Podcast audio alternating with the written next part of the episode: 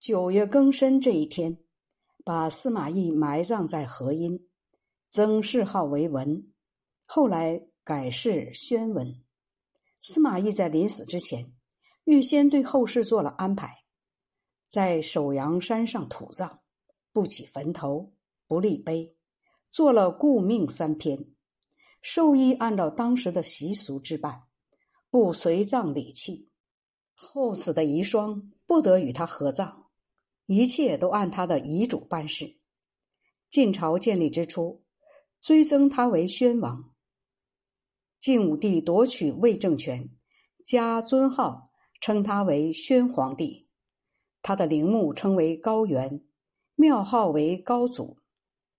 司马懿的为人。心胸狭隘，表面上却装出宽和的样子，性情猜忌多变。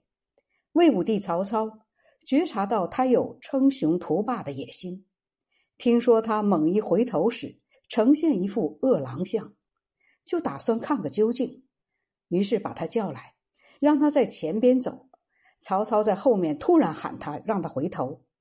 司马懿回头时，面向后。身体却不转动。曹操又曾梦见三匹马在同一草里吃草，心里十分厌恶。于是曹操对太子曹丕说：“司马懿可不是甘居人下的人，他一定会干预你的家事，达到自己的目的。”曹丕与司马懿平时关系很好，常常保护他，所以没有遭到厄运。从此。司马懿更加兢兢业业、尽职尽责，常常连夜不睡。即使是养牛喂马这样的琐事，都亲自过问。因此，曹操也就放心了。在平定公孙文艺的时候，大肆屠杀，除掉曹爽，把曹爽的党羽中的次要分子也灭了三族，全族男女老少。就连姑姑姐妹的女儿已经出嫁的也不放过，所以后来竟然篡夺了曹家政权。晋明帝司马统在位时，有一次王导陪着皇帝，晋明帝问王导司马氏如何得到天下，王导详细叙述司马懿创业的艰险和魏文帝末年。高贵襄公曹髦被司马昭所杀等经过，晋明帝听后，脸贴在床上叹道：“如像你说的那样，晋国的天下又哪能会长久呢？”考察司马懿的猜忌残忍的性格，实在符合饿狼顾后的情形。唐太宗李世民评论说：“天地虽然广大，但以百姓为根本。”国家的安危取决于帝王的好坏，太平和战乱没有一定之规，兴盛和衰亡是由运数来决定的。所以，武帝以前的时代坐上天子的宝座，常常是忧愁满面；夏商周以后，做天子的处于忧虑的地位，却感到无比快乐。于是，敬师计谋，争利避害。大国吞并小国，强国亲临弱国。到了曹魏时代，三国鼎立，干戈不断，战争的阴云笼罩大地。司马懿凭借他的天资聪明，顺应时代的要求，辅佐魏国，文能治理国家，武能扬威于敌人，用人能推心置腹，求得贤人，常恐失去机会，城府很深。很难猜测，性情宽和而能容人，与同时人相处，当屈则屈，当伸则伸，藏气待时，伺机而起。外表上装的忠心耿耿，以掩盖诡诈的内心。处境危险，却能泰然自若。你看他胸怀雄才大略，成熟果断，表现出英明果敢。在百日之内消灭了公孙文艺，擒获孟达也不过用了十几天，自以为用兵如神，谋略无双。不久又挥兵西上，与诸葛亮两军对峙。他抑制求战心切的官兵，因为他自己本来就不想交战，只因为诸葛亮给他送去妇女的首饰，才激怒他要决战。但是有朝廷的使节压制，才使他雄图难伸，于是千里之外请战，只不过是想表现自己的勇武罢了。再说秦蜀之兵，并非司马懿所率之军的对手。再者，诸葛亮远道而来。司马懿可以以逸待劳，如果抓住时机争取主动，有利的条件显而易见。但是司马懿回军必营，不敢战斗。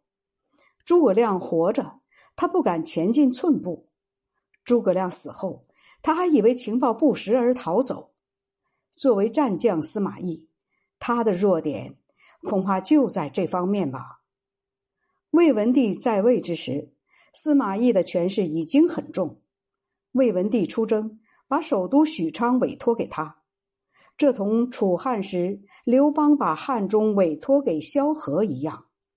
委托司马懿照顾崇华宫太后，比汉朝时对霍光更为信任。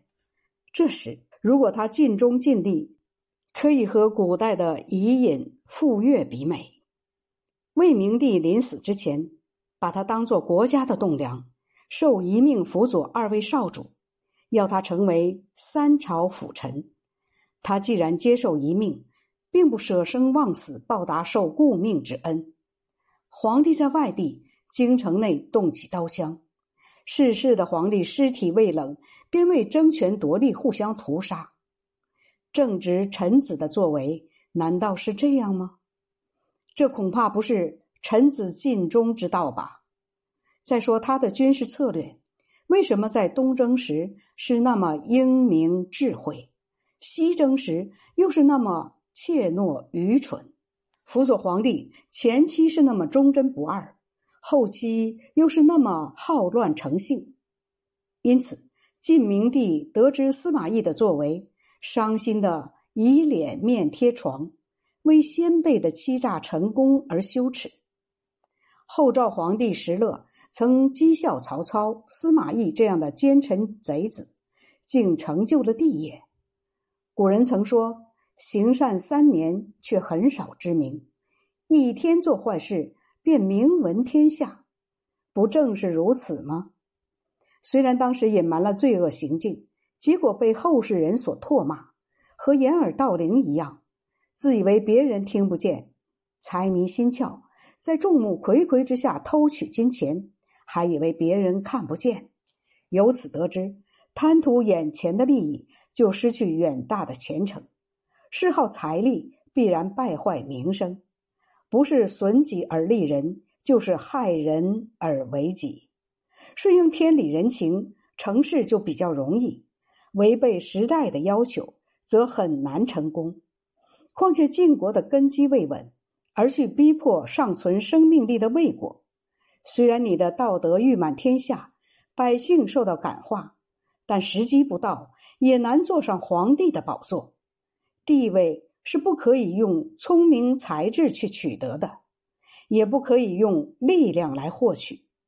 虽然可以给他的后人留下福泽荣耀，但他本人却不免终身为人臣子。